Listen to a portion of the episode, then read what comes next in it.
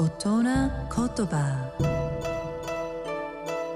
日本の歴史と風土が作り上げた美しい言葉の世界。その一言に豊かな情緒を感じその一言で自然や人の世を表現。創造と破壊を繰り返してきた言葉たちから毎週一つピックアップ。その独特な表現を味わう大人言葉。今週の大人言葉は美しい。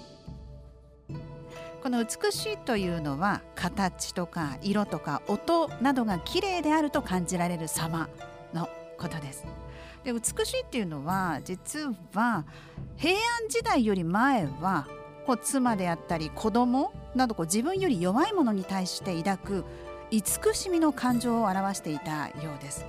でそれが平安の初期以降美しいというのは小さいものとか幼いものに対する可愛いとか愛しいといった感情を表すようになりました。で平安の終わり頃からは綺麗だという意味に変わっていったんですね。意外とちょっとずつ意味が変わっていく。やっぱり言葉って生き物ですね。でこの漢字美しい。ちゃんと書けますか？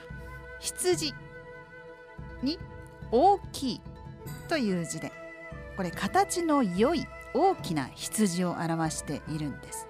でこれは中国古代の王朝州の人たちが羊をこう一番大切な家畜としていたということに由来すると考えられているんです。